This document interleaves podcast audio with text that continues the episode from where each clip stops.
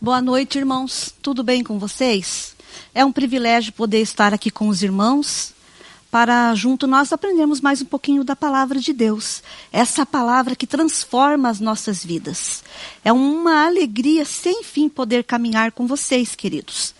Então, irmãos, a escola de líderes, ela tem essa finalidade de trazer um despertamento para a tua vida, para essa caminhada cristã. Então, nós temos alguns materiais, os irmãos vão poder acessar o site e baixar esses materiais. Nós temos aqui ó, a aula, o curso que inicia hoje, que é o caderninho de dons e espiritualidade. E essas aulas que eu vou estar trabalhando com os irmãos durante todas as quintas-feiras. E será uma alegria. Então, esse material o irmão pode acessar o site da PIB e vai estar lá, entra na educação cristã, baixa e pode ser impresso. Os irmãos que tiverem interesse também podem adquirir os nossos livros também na nossa livraria. E na sequência, quando se termina é, essas, uh, o Dons e Espiritualidades, que são cinco aulas, a gente dá início a essa aula aqui, Eu, um Discipulador. Trabalhamos nesse curso, são quatro aulas, trabalhamos aqui como os irmãos poderão discipular ou como poderão melhorar a sua caminhada de discipulado. Então, trabalhamos algumas aulas que vai direcionar você. Você que já discipula pode melhorar, e você que não está discipulando alguém, esse curso pode te dar alguns passos para que você possa trabalhar. Além disso, também nós temos é, um outro caderno, que é o Liderando Vida em Células, é o nosso terceiro curso da Escola de Líderes. E nós também temos o curso Autoridade Espiritual e Submissão, que também faz parte da Escola de Líderes. Bem, vamos então para a nossa aula de hoje. Primeiramente, queridos, nós temos que pensar: por que, é que Deus nos chamou para a vida cristã? Isso é algo que precisa estar muito definido na nossa vida espiritual e na nossa caminhada com Deus. A maioria dos cristãos, eles acham que caminhar com Deus é vir na igreja no domingo. Eu venho à igreja, o Senhor trabalha na minha vida, eu escuto uma boa pregação, aliás, temos ótimas pregações, e terminei, fiz a minha parte, e isso daí se encerra a vida espiritual. Mas nós sabemos que a vida espiritual, ela vai para além disso. Nosso mestre, ele tem um propósito com cada um de nós quando ele nos chamou para a caminhada cristã. Então, a vida cristã, ela vai envolver numa ordem sequencial e que eu preciso respeitar, queridos, e eu preciso obedecer essa ordem. Se você que está aí em casa quer participar, Manda aí pra gente o que você acha que compõe a vida cristã. Quais são os itens que faz com que você trabalhe a sua vida cristã e seja um cristão? Espero que não seja só a ideia de estar na igreja para celebrar. Então, queridos, a vida cristã, ela envolve primeiramente uma vida de devocional. Sem vida devocional, queridos, não existe vida cristã. A vida de devocional, ela vai desenvolver em nós o trabalhar de Deus individualmente. Quando nós cremos em Jesus, o que aconteceu? O Senhor nos chamou individualmente, né? Levantamos a nossa mão para Cristo e tomamos a decisão de segui-lo. Então ele chamou de modo individual a cada um de nós. Essa individualidade, ele precisa ser trabalhada na nossa vida, porque a nossa vida de devocional vai fazer com que que o meu relacionamento pessoal com Deus vai se desenvolvendo a partir que eu vou trilhando com Deus. Então, vida de devocional é o primeiro item para a caminhada cristã. Não existe nenhum outro caminho senão esse caminho. A primeira coisa que eu desenvolvo é a minha vida de devocional. O que é a vida de devocional, irmã Janete? Você pode estar perguntando aí em casa. Então, a vida de devocional é oração, então, caminhar com Deus, ter um tempo com Deus para orar.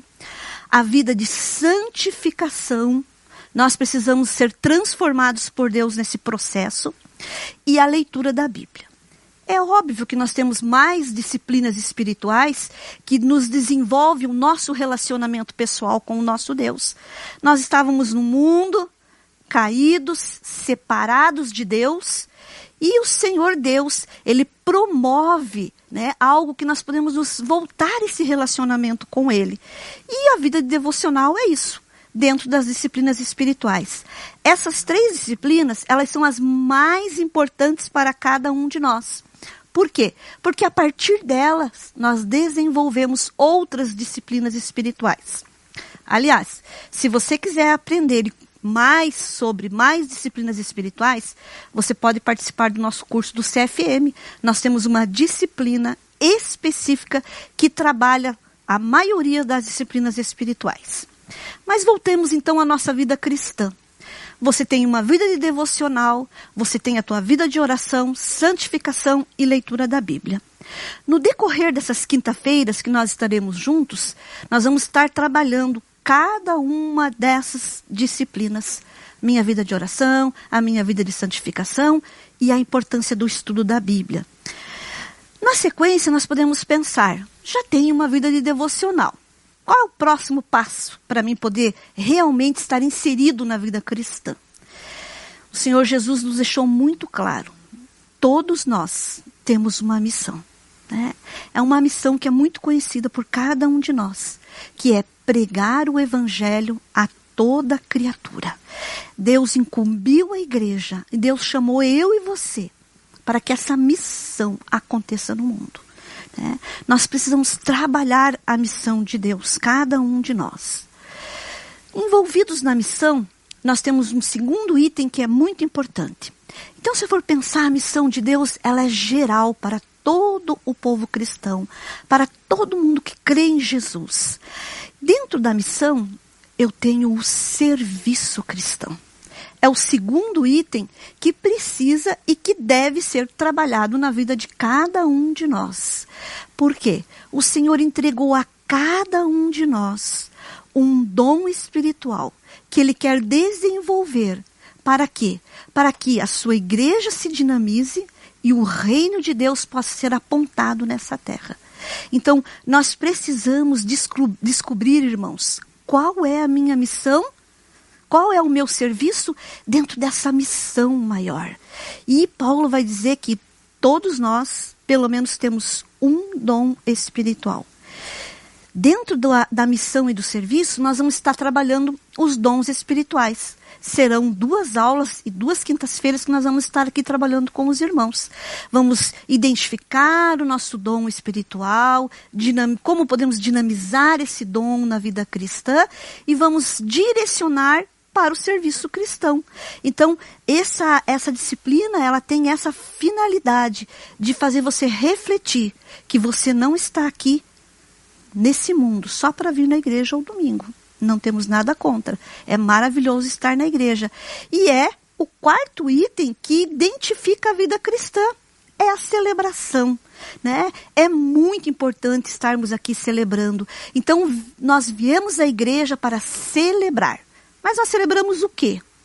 Nós celebramos a nossa vida de devocional, estamos nos relacionando com o nosso Deus, religando a Ele, acertando tudo que precisa ser trabalhado na nossa vida cristã, individualmente.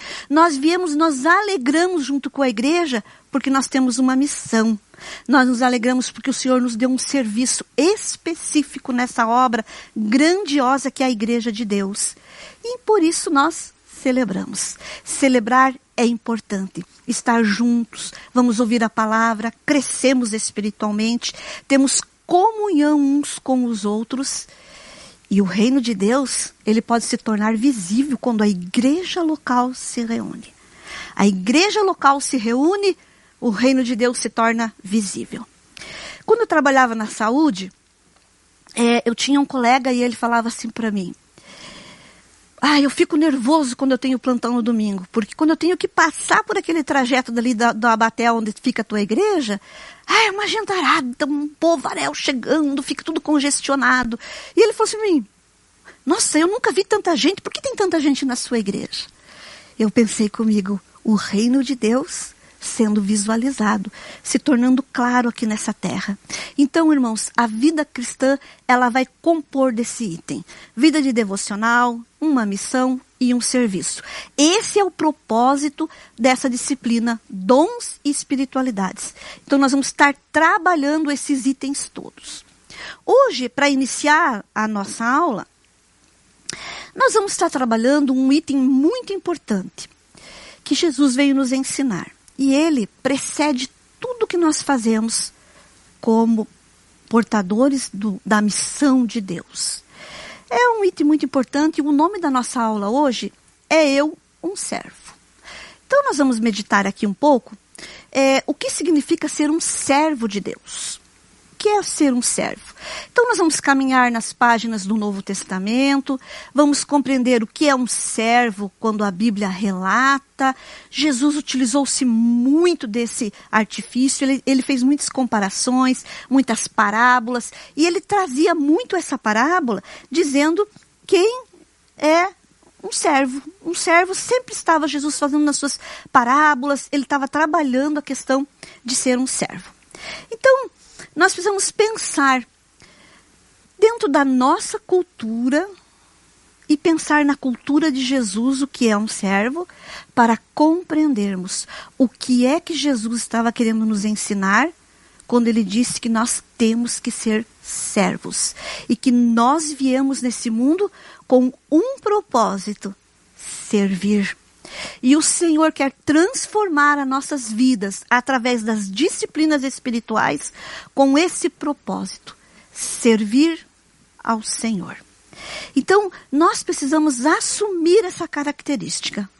Além de assumir essa característica, queridos, nós precisamos também relembrar o tempo todo da caminhada cristã que somos servos temos uma tendência a esquecer muitas das vezes.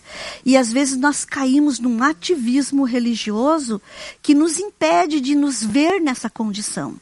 Às vezes, dentro de uma hierarquia, nós acabamos nos esquecendo desse item que é primordial para quem quer se desenvolver na vida cristã. Sem esse item, irmãos, não existe vida cristã. Eu não posso ser um cristão se eu não ter essa atitude, a atitude de servir uns aos outros. É por isso que Jesus veio, foi nosso modelo e agora nós ficamos aqui, né? Nós estamos representando Cristo nessa terra, não é? Sempre costumo dizer para os irmãos na escola bíblica, né? Crente, né? Cristão, Cristo cristão. É a mesma coisa quando eu vou falar ponte, pontilhão. Ponte é uma ponte grande, pontilhão uma ponte pequena. Então nós somos pequenos cristos, né? Carregamos a imagem de Cristo por esse mundo para que esse mundo possa crer em Jesus. Essa foi a ideia e o pensamento de Deus. Nós vamos pensar. O que vem na sua mente quando você vê essa palavra servo? O que você pensa? Que, que vem na tua mente? É óbvio que dentro da nossa cultura, o que a gente pensa, irmãos, é a questão da violência, né? Nossos irmãos foram violentados, foram tirados né, das suas casas, do seu país, foram trazidos para a nossa terra e aqui, que eles fizeram? Né? Foram obrigados a trabalharem como escravos, literalmente. Quando eu leio no Novo Testamento a palavra servo, na realidade, o que os nossos queridos irmãos, é, quando traduzem a Bíblia, eles dão uma amenizada e colocam a palavra servo. Porque é óbvio, nós vamos, se colocar escravo, nós vamos direcionar para onde? Né? Escravidão, né? não tem direito de ir e vir, a violência, tudo aquilo que é tão negativo. Então, eles amenizam. Algumas traduções já trazem a palavra escravo. E era isso mesmo que Jesus estava falando, só que numa outra cultura. Então nós temos que voltar para a cultura de Jesus e pensar. Até mesmo quando nós lemos na Bíblia, que nós caminhamos na Bíblia e lemos as cartas do apóstolo Paulo, né? Foi o autor que mais escreveu no Novo Testamento. Nós vemos também ele usando essa palavra escravo com muita naturalidade. Eles não se incomodam de usar a palavra escravo. Então, nós temos que pensar na nossa cultura, violência, tristeza, amargura, né? A uma pessoa que não tem direito de ir e vir, não tem direito a absolutamente nada, né? E até dizem que no mundo antigo, um escravo não era considerado nem como uma pessoa em si. Então, queridos, nós precisamos ter essa compreensão. Então, quando nós lemos na Bíblia um servo, a pessoa, ela é um servo, nós vamos entender o quê? É um outro contexto. Qual era o contexto do Novo Testamento? Né? Eles viviam em guerras constantes.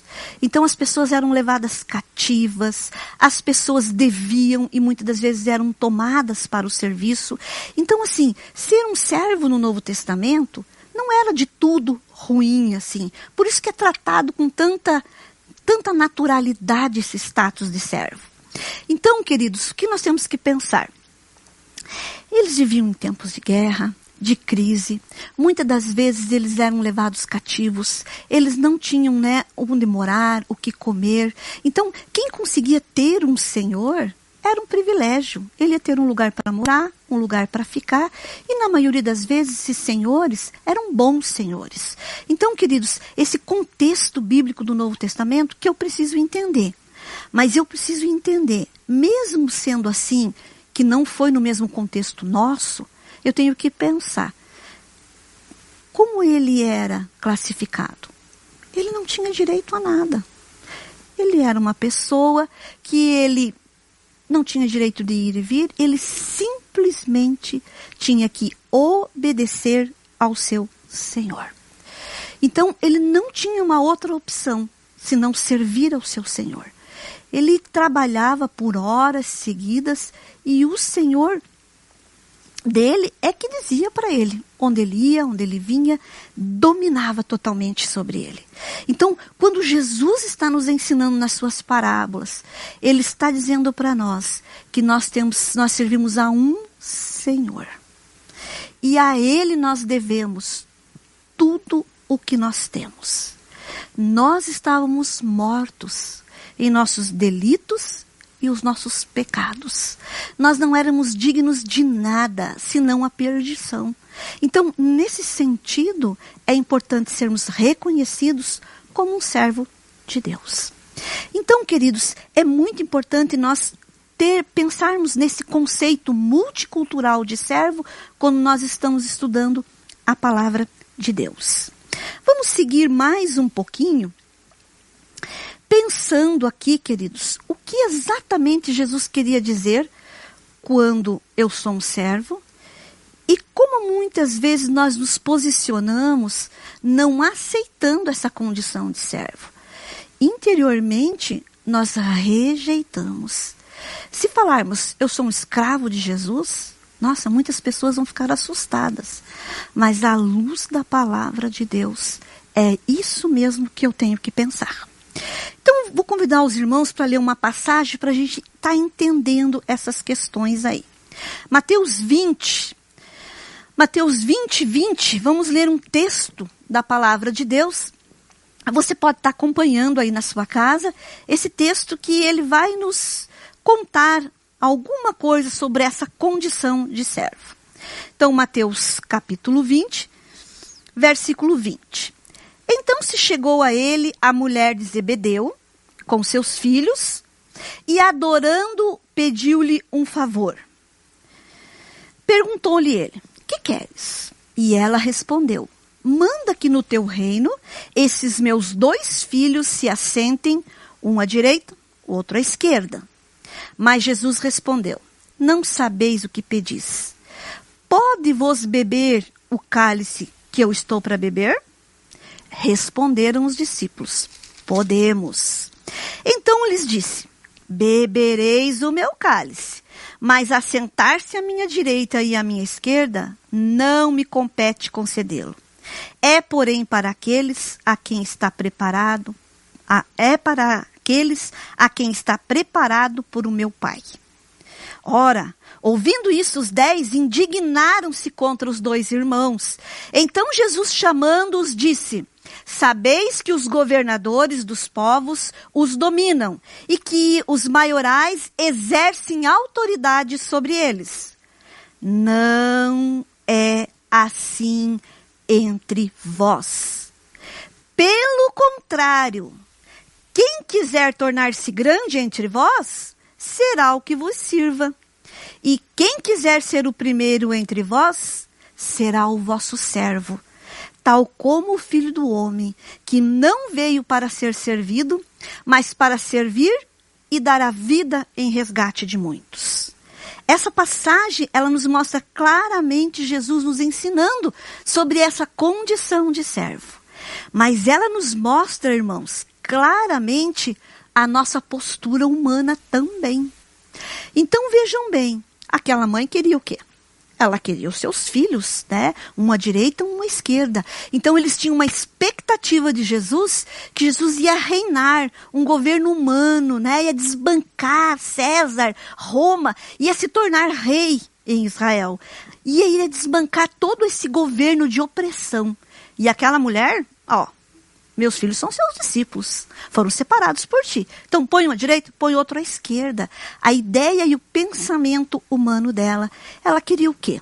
Uma posição de destaque para os seus filhos. Eu também queria. Não sei como eu iria fazer, irmãos. Eu tenho três filhos. Não sei como ia ser um, dois à direita, um à esquerda, não sei. Mas humanamente é o nosso desejo, irmãos. É uma posição de destaque. E essa condição de servo que Jesus vem ensinar, ela quebra isso. Não existe posição de destaque no reino de Deus, queridos. A nossa posição no reino de Deus é servo, de servir. Mas olha o que aconteceu. Não era só a mulher, não, que estava equivocada. É muito do humano. O que aconteceu com os outros discípulos, como lemos na palavra? Os outros dez ficaram indignados eles também queriam uma posição de destaque. E muitas das vezes nós achamos que nós somos chamados para o reino de Deus para ter posição de destaque, ou na igreja para ter posição de destaque. E Jesus vai dizer: olha, lá fora é assim. As hierarquias funcionam dessa forma. Mas no meu reino não será assim. Você quer ser grande? É? O Senhor vai falar: quer ser grande? Pode ser grande. Ele diz: sirva. Grande no meu reino é aquele que serve. Grande no meu reino é o servo. Então, queridos, nós podemos perceber o quê? Que nós humanos temos uma tendência muito forte a querer essa posição de destaque. Eu acho que essa é a síndrome de Eva, irmãos. Que ela queria. Ah, eu quero ser igual a Deus. Quero destaque aqui nesse jardim. Irmãos, essa semente está dentro de nós. O Senhor nos chama para uma vida de devocional porque Ele quer quebrar de início já essa semente. E isso é algo que nós podemos, nós temos que aprender desde o primeiro dia que nós começamos a caminhar com Deus, que não existe posição de destaque no reino de Deus.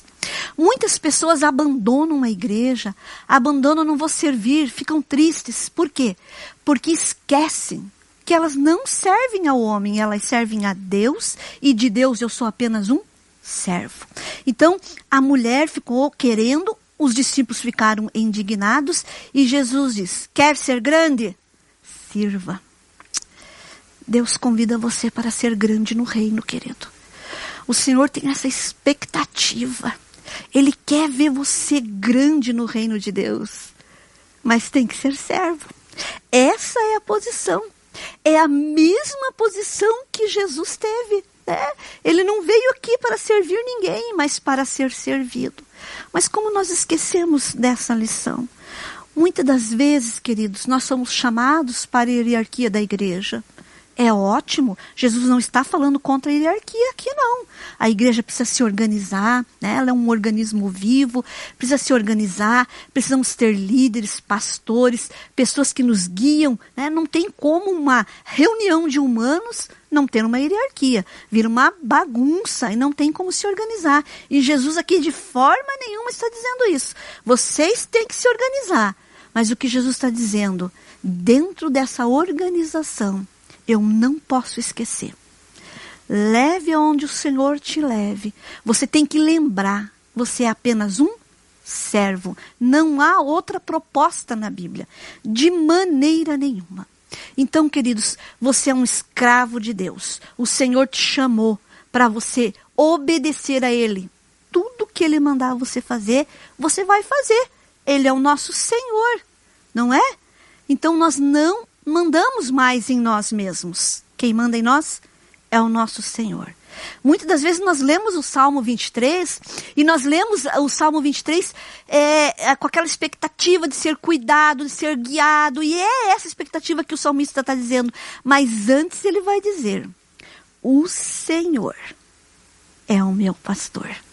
Ele é o Senhor. É Ele que deve dominar, não é a minha vida que tem que dominar. Aliás, quando nós pensamos na questão do domínio, que é algo muito forte e a semente do pecado lançou em nós, é queremos dominar sobre o outro.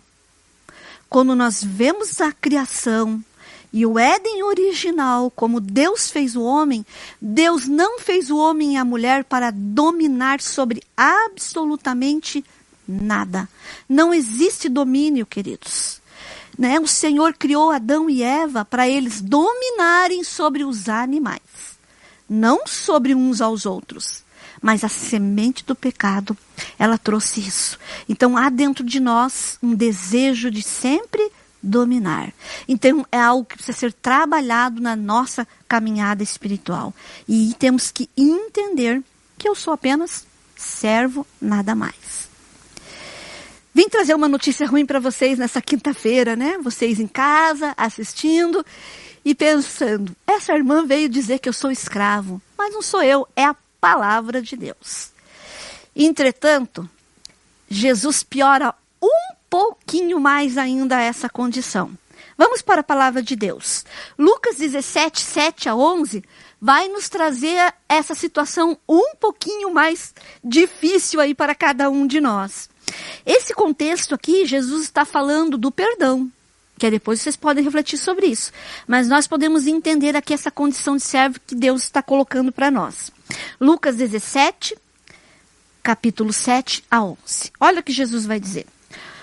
Qual de vocês, ele está se referindo aos seus discípulos, que tendo um escravo ou um servo que esteja arando ou cuidando das ovelhas, lhe dirá: quando ele chegar do campo.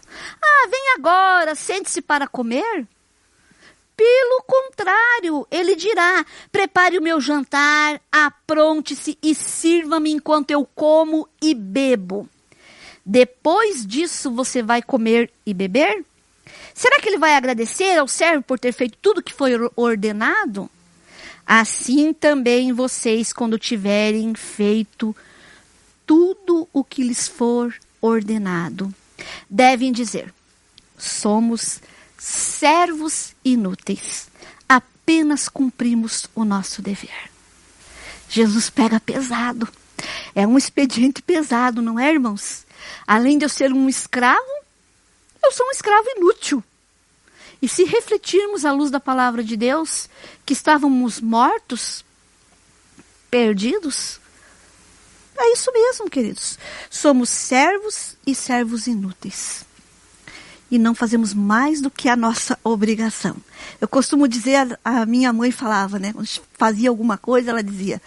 Né, hoje a gente não diz isso para os nossos filhos, mas ela dizia: você não fez mais do que a obrigação, muitas das vezes. E é bem isso que Jesus vai dizer: não fez mais do que a obrigação. E você é um servo e é um servo inútil. Porque nenhum senhor vai ficar chamando, não, né? Mas depois de ter trabalhado um dia inteiro, ele vai retornar à casa, vai continuar trabalhando. E depois de ter feito tudo, não é a metade e um pouco. Jesus traz essa parábola, diz, ó, depois que fez tudo, né? É uma analogia que Jesus traz muito importante. Depois que fez tudo, vocês devem dizer: só sou um servo inútil. Então, queridos, é essa condição que o reino de Deus promove para mim e para você. Essa é a proposta de Deus. Muitos evangelhos por aí têm uma outra proposta que não tem nada a ver com o que a palavra de Deus está nos ensinando nessa noite. Mas essa não é a proposta de Deus. Essa não é a proposta de Jesus. É uma proposta de somente servir ao nosso Senhor. Nós não servimos a A ou a B, queridos. Nós servimos ao Senhor.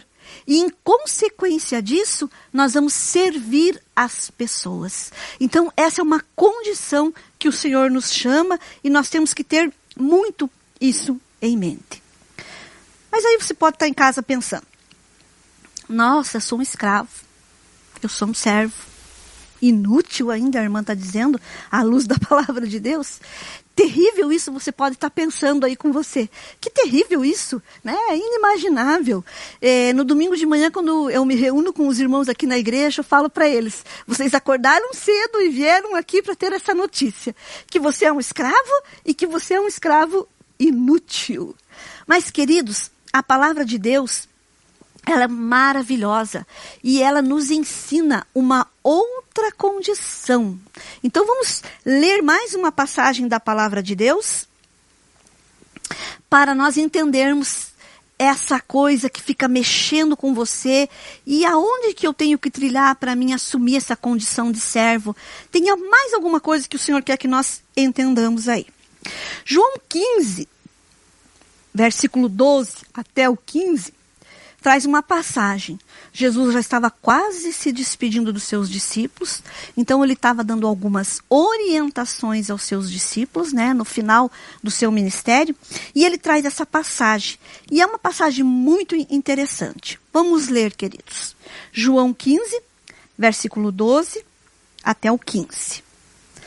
O meu mandamento é esse: amem-se uns aos outros como eu os amei.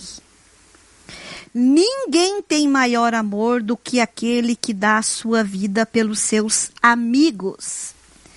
Vocês serão os meus amigos se fizerem o que eu lhes ordeno. Olha que Jesus fala. Eu já não chamo servos, porque o servo não sabe o que o seu senhor faz.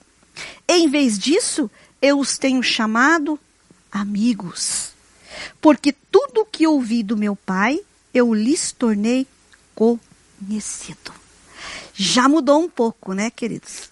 A gente já vai ficando um pouquinho mais feliz quando a gente ouve uma passagem dessa. Então, de um servo, de um escravo, que não tem liberdade de ir e vir, que não pode comandar a sua própria vida, que tem que apenas obedecer ao seu Senhor e ainda se ver como inútil, Jesus traz um outro status para nós. E é muito interessante essa passagem. Né? E ele vai dizer assim: ó, é, o servo não sabe o que faz. Eu já caminhei com vocês, eu não chamo vocês mais de servos. Vocês são meus discípulos, meus seguidores, mas eu chamo vocês de amigos. Entretanto, irmãos, para que uma pessoa ela seja amigo de Jesus, olha o que Jesus ensina aqui nessa passagem. Vocês serão meus amigos se fizerem o que eu lhes ordeno. Olha que interessante. Se eu fizer o que o Senhor ordena, então ele é meu Senhor, ele continua sendo meu Senhor, apesar dessa relação de amizade. Então, se eu fizer o que ele ordena, ele não me chama de servo. Ele vai me chamar de amigo. Olha que interessante, queridos. Nós somos servos de Deus.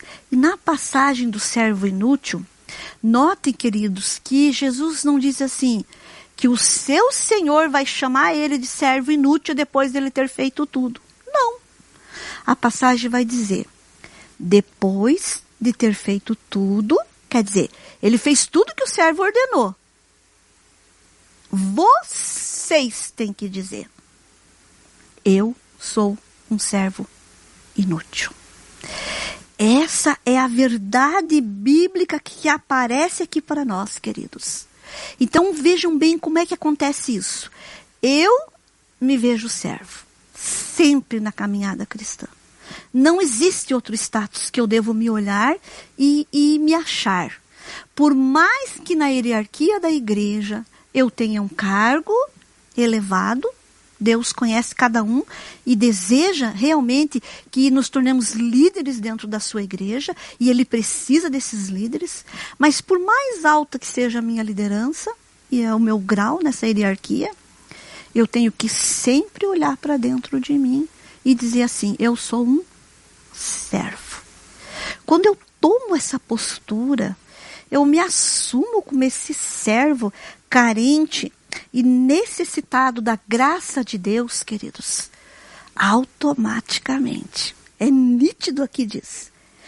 Se vocês fizerem o que eu ordeno, quer dizer, se vocês forem servos, vocês serão meus amigos. Olha que interessante, que importante a proposta de Deus para a minha e para a tua vida. Ele não quer me ver como um escravo, vai aí, faz tudo o que eu quero, que eu ordeno, de maneira nenhuma. Mas essa condição, ela é essencial. Eu preciso me ver como servo. A partir do momento que eu deixo de me ver como uma serva de Deus, eu perco a relação de amizade com Deus. É nítido aqui. Vocês serão os meus amigos se fizer o que eu ordeno. E aí, eu vou compartilhar com vocês, porque Jesus está dizendo: aquilo que Deus compartilhou comigo, eu estou compartilhando com vocês, numa relação de amizade. Jesus podia ter usado aqui: vocês se tornarão meus filhos, vocês se tornarão pais, irmãos, qualquer outro status. Mas olha que interessante, queridos. Jesus usa amigos. O que é um relacionamento de amizade, irmãos? Nós nunca podemos deixar de ver essa condição nossa de servo, porque nós vamos perder esse relacionamento de amizade. Ela é essencial para isso, queridos. Porque sempre que eu não me vejo como servo, eu estou sendo Senhor. Essa é a realidade. Quando eu não me posiciono na vida espiritual como um servo de Deus, eu estou querendo ser Senhor. E Senhor é quem? É somente Deus. Nós estamos tomando o lugar do nosso Deus. Então nós nos tornamos inimigos de Deus. É isso que a palavra de Deus está dizendo. Eu quero usurpar o lugar de Deus quando eu não me vejo e não me assumo como esse servo de Deus. Eu preciso, querido, me tornar um servo fiel a Deus. E aí Deus tem esse relacionamento de amizade. Eu me vejo servo e o meu Deus me vê como um amigo. Esse era o relacionamento que ele tinha com Abraão. E a Bíblia vai dizer, tanto no Antigo quanto no Novo Testamento, Abraão, o amigo de Deus. Porque ele era um servo. Pega teu filho lá, Abraão, filho da promessa. Leva lá no monte. Vou sacrificar o teu filho. Ele é servo. O que Abraão fez? Pegou o filho e levou para ser sacrificado. Ele não teve dúvida alguma, queridos. Ele queria realmente estar nesse relacionamento de amizade. Ele sabia quem era o seu Deus. Ele cria no seu Deus. É esse relacionamento de amizade, de tranquilidade. Eu fico pensando, queridos, a tranquilidade de Abraão, de pegar o seu filho e levar para ser sacrificado. Mas ele confiava no seu amigo. Ele sabia, ele confiava na promessa, queridos. Ele era um homem de fé. Aliás, queridos, quando nós pensamos na questão da fé, na nossa vida espiritual, Como a fé tem sido deturpada nos dias de hoje. São os conceitos de fé que nós não podemos assumir isso, queridos. É algo terrível, porque o que é fé? Nós vamos pensar. Muitas das vezes a gente acha que fé é eu pedir alguma coisa a Deus e Deus me ouvir. É esse conceito que muitas das vezes a gente vê por aí. Existem umas teologias trabalhando esse conceito de fé. Né? Você não recebeu porque você não teve fé. Mas o que é fé, queridos? Não tem de forma nenhuma esse sentido de eu pedir tudo e Deus me dar tudo. Não é essa condição, não é esse o pensamento de Deus. Fé, queridos, é o que? É a gente acreditar no caráter do nosso Deus. É eu crer. Eu não sei o que vai acontecer. Eu não vejo, né? Hebreus 11 vai dizer que, que é, é o firme fundamento daquilo que a gente não está enxergando. Abraão não estava enxergando, mas ele cria no seu amigo. Ele acreditava no caráter de Deus. E ele pegou o seu filho e foi em frente. Então, nós precisamos desenvolver a nossa fé nessa crença que fé não é eu pedir o que eu quero e o meu Deus vai me dar. Eu peço e ele me dá. Isso, irmãos, é como o Tiago vai dizer, por causa dos nossos próprios deleites. Mas nós não estamos aqui para os nossos próprios deleites. Nós somos servos. Servo não tem deleite. Ele simplesmente serve ao seu Senhor. Então, fé é essa condição. Eu acreditar no meu Deus. Ele tem um caráter, ele é bom o tempo todo. Foi assim com Sadraque, Mesaque e Abdenego. Se nós vamos pensar, Sadraque, Mesaque e Abdenego, a história deles, né? Eles tinham que se curvar diante daquela estátua. Eu fico pensando, né, irmãos? Quando o rei soou a buzina, todo mundo se ajoelhou e os três ficaram lá de pé. Já pensaram que interessante isso? E aí eles falaram: Olha, rei, nós não vamos se dobrar a essa, a essa estátua aí de maneira nenhuma. Nós servimos a um único Deus. Ele é o nosso Senhor. Então, ó rei, nós vamos lá para aquela fornalha. Se a gente morrer lá, não tem problema nenhum. E se ele quiser, ele também pode nos livrar da fornalha. Então, o que é fé? É isso, é crer no caráter de Deus. Eu sigo em frente, porque eu sei que o meu Deus, ele tem um bom caráter. Então, isso precisa ser trabalhado na nossa vida espiritual. Então, nós precisamos desenvolver a nossa fé nesse amigo, nesse Deus maravilhoso que não tem mínimo prazer de nos chamar de escravos de forma nenhuma. Essa é uma condição que eu e você nós precisamos ter na nossa vida. Eu e você fomos chamados para ser servos, servir a esse Senhor dignamente todos os dias da nossa vida, sem desanimar, de modo algum desanimando. E aí nós desenvolvemos com ele um relacionamento de amizade. Que é um bom amigo. Que é um amigo, se não aquela pessoa que eu posso contar com ele, que eu posso contar os meus segredos a ele, que ao mesmo tempo ele vai me corrigir. Pessoas que não corrigem a gente, que dizem que são amigos, não são amigos. Então, pessoa que você pode contar com ele, você vai buscar um conselho, ele vai te corrigir no que for necessário. Esse é o relacionamento e a proposta que Deus tem para nós. Eu o tempo todo sigo como servo e esse Deus maravilhoso, ele vai me ver como esse amigo querido que quer se relacionar, que quer estar conosco, que quer saber tudo da nossa vida. É isso que é um amigo, né? O amigo a gente não esconde nada. A gente conta tudo para aquele amigo. E quando a gente tem uma dificuldade, a gente sabe que pode contar. A gente liga e o amigo vem. É esse relacionamento, é esse a proposta que Deus tem para mim e para você, um relacionamento de amizade com o nosso Pai celestial. Então, queridos, Paulo vai dizer em 2 Coríntios 5, 14, 15, olha o que ele vai dizer nessa condição de que nós somos servos. Ele vai dizer assim, ó, pois o amor de Cristo nos constrange, porque estamos convencidos de que um morreu por todos, logo todos morreram. E ele morreu por todos para que aqueles que vivem já não vivo mais para si mesmos, mas para aquele que por eles morreu e ressuscitou. Então, olha o que o apóstolo Paulo está ensinando para nós. Nós não vivemos para nós mesmos. É como um escravo. O escravo não vivia para ele mesmo. Ele vive para quem? Para o seu Senhor.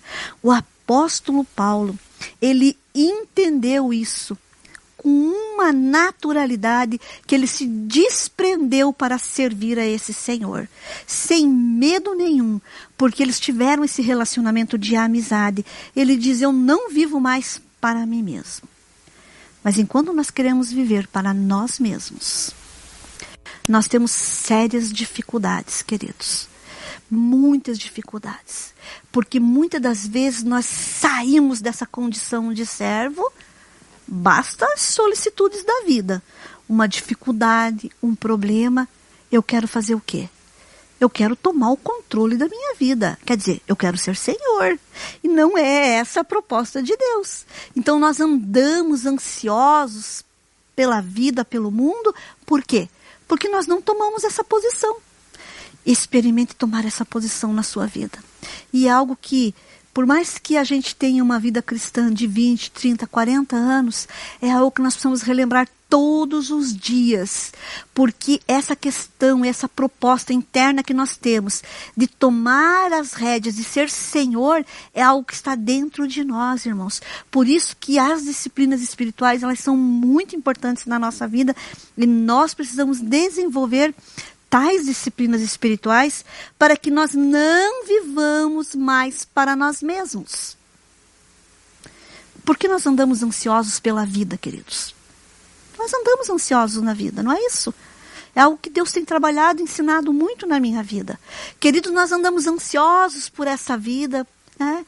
Muitas das vezes nos agitamos de um lado para o outro.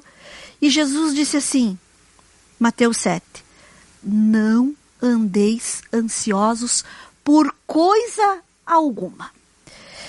Quando eu li essa passagem, eu sou uma pessoa essencialmente ansiosa, e a ansiedade faz parte da nossa vida, eu dizia: como Jesus pode nos fazer uma proposta dessa? De não andar ansioso? É impossível não andar ansioso que Jesus está dizendo. Ele sabe que a ansiedade faz parte de nós. E é isso mesmo, queridos.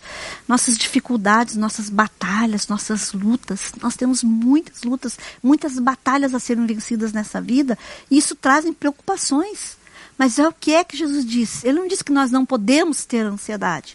Ele vai nos ensinar na sua palavra com muita clareza. Não andeis ansiosos. É a gente pegar a ansiedade ficar andando com ela, agitados de um lado para o outro. O que Jesus está nos ensinando é que nós não podemos andar, nós podemos ter, mas o que, que Pedro vai nos ensinar na sua carta? Ele vai dizer: lançando sobre ele toda a vossa ansiedade, por quê? Porque ele cuida de você.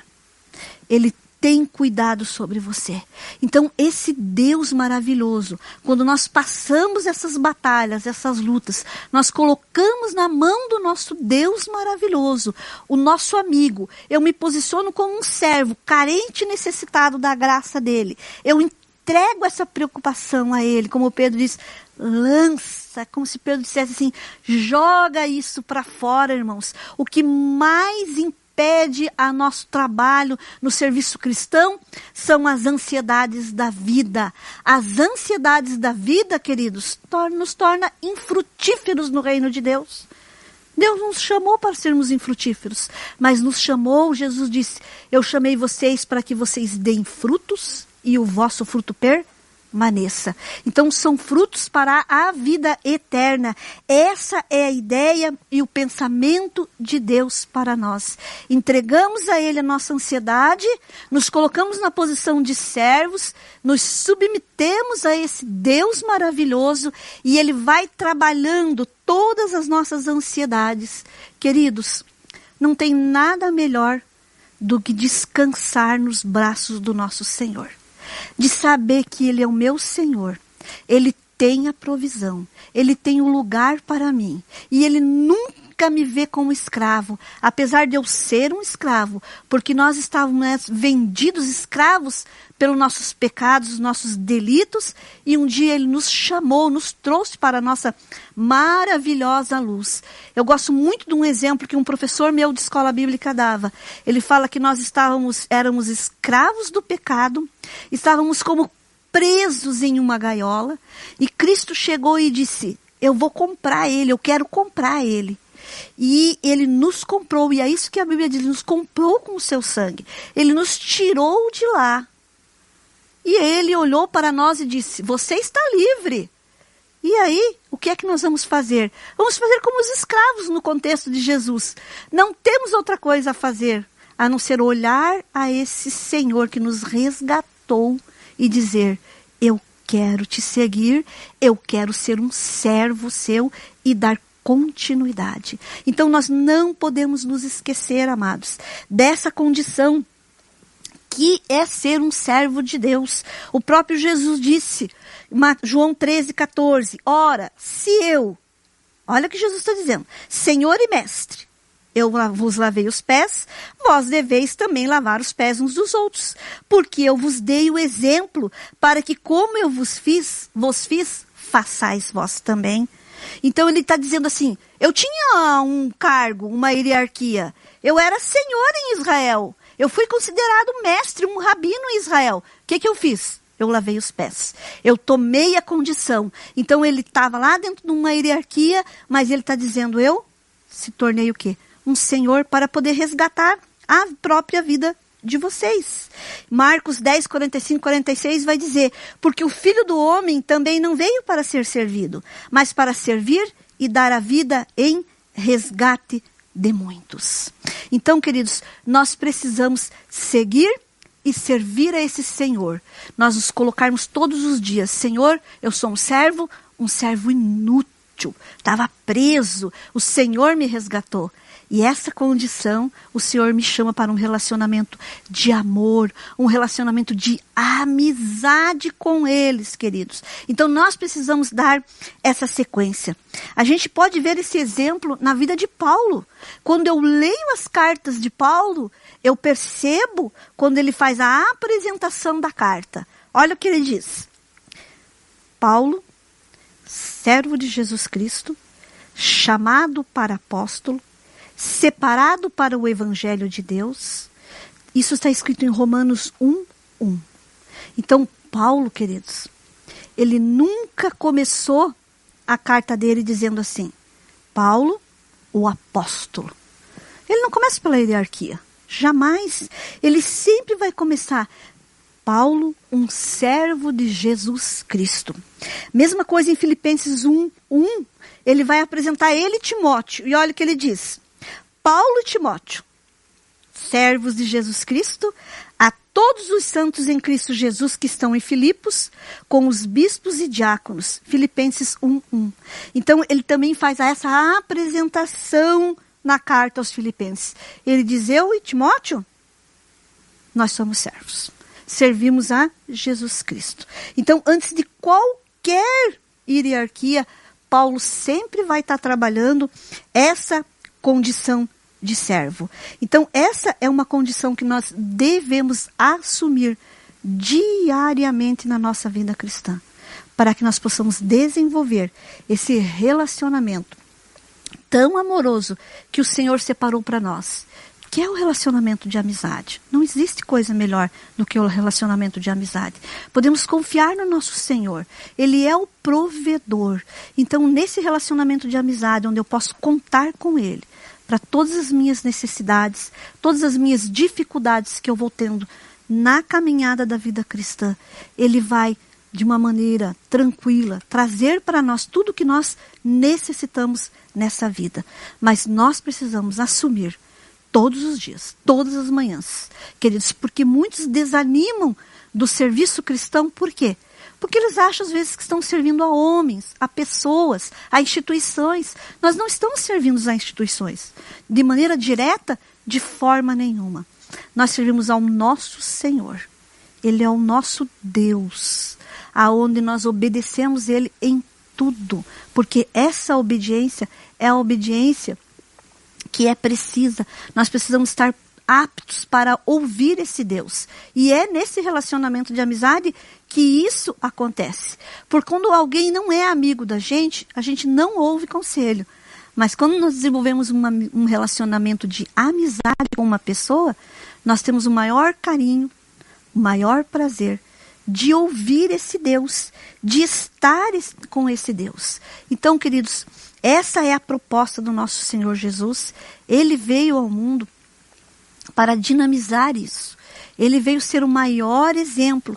Ele foi um servo fiel. Ele jamais deixou de ser servo.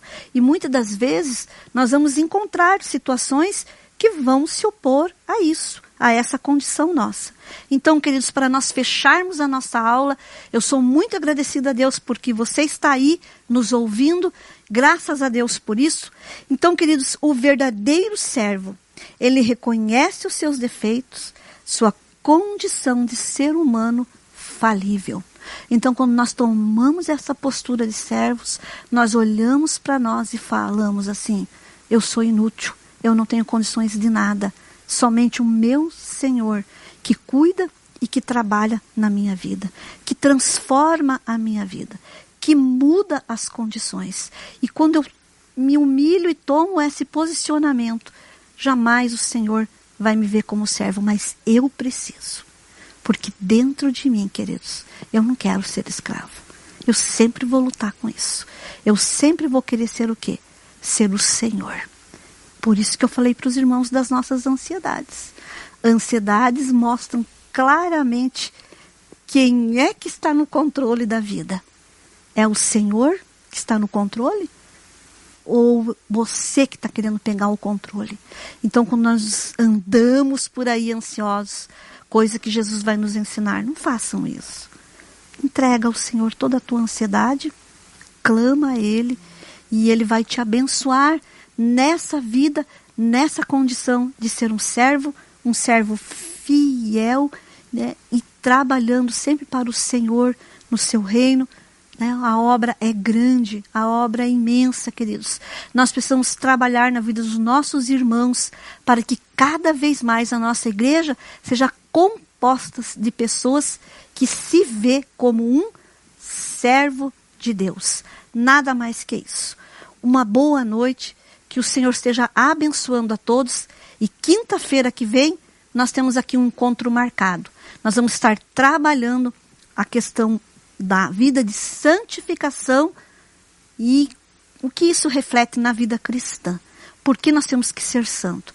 Então, é a proposta para a próxima quinta-feira. Eu aguardo os irmãos e os irmãos estejam orando por esse tempo que nós estamos vivendo na nossa nação e no mundo né? É um, um tempo onde Deus está nos colocando, vamos dizer assim, numa cadeira do pensamento, para nós refletirmos, né, irmãos? A Bíblia vai dizer que aonde tem morte, tem reflexão. O mundo precisa parar e refletir. Nós estamos vivendo na vida de modo muito irrefletido, queridos. As pessoas estão ansiosas por aí, correndo de um lado para o outro e vivendo alienados muitas das vezes do nosso Senhor. Ele é o nosso Senhor, o Cristo Jesus. Amém, queridos? Deus abençoe e cada vez mais vamos aprendendo da palavra de Deus. Aqueles que tiverem alguma dúvida, quiserem tirar, manda aí no site da PIB, fala com no aplicativo do WhatsApp, nós estaremos respondendo as perguntas dos irmãos. Tiverem qualquer dúvida, né, querem aprender mais, estejam aí nos mandando a mensagem pelo WhatsApp. Eu aguardo os irmãos para estarmos trabalhando cada vez mais e servindo a esse Deus dentro da proposta que Ele tem para cada um de nós, para a minha vida, para a sua vida. Nós não estamos nesse mundo, irmãos, largados ou estamos aqui para sermos meros religiosos. Entramos na igreja, assistimos o culto e vamos embora para nossa casa. Né? Membro de banco é prego e madeira. Nós servimos ao nosso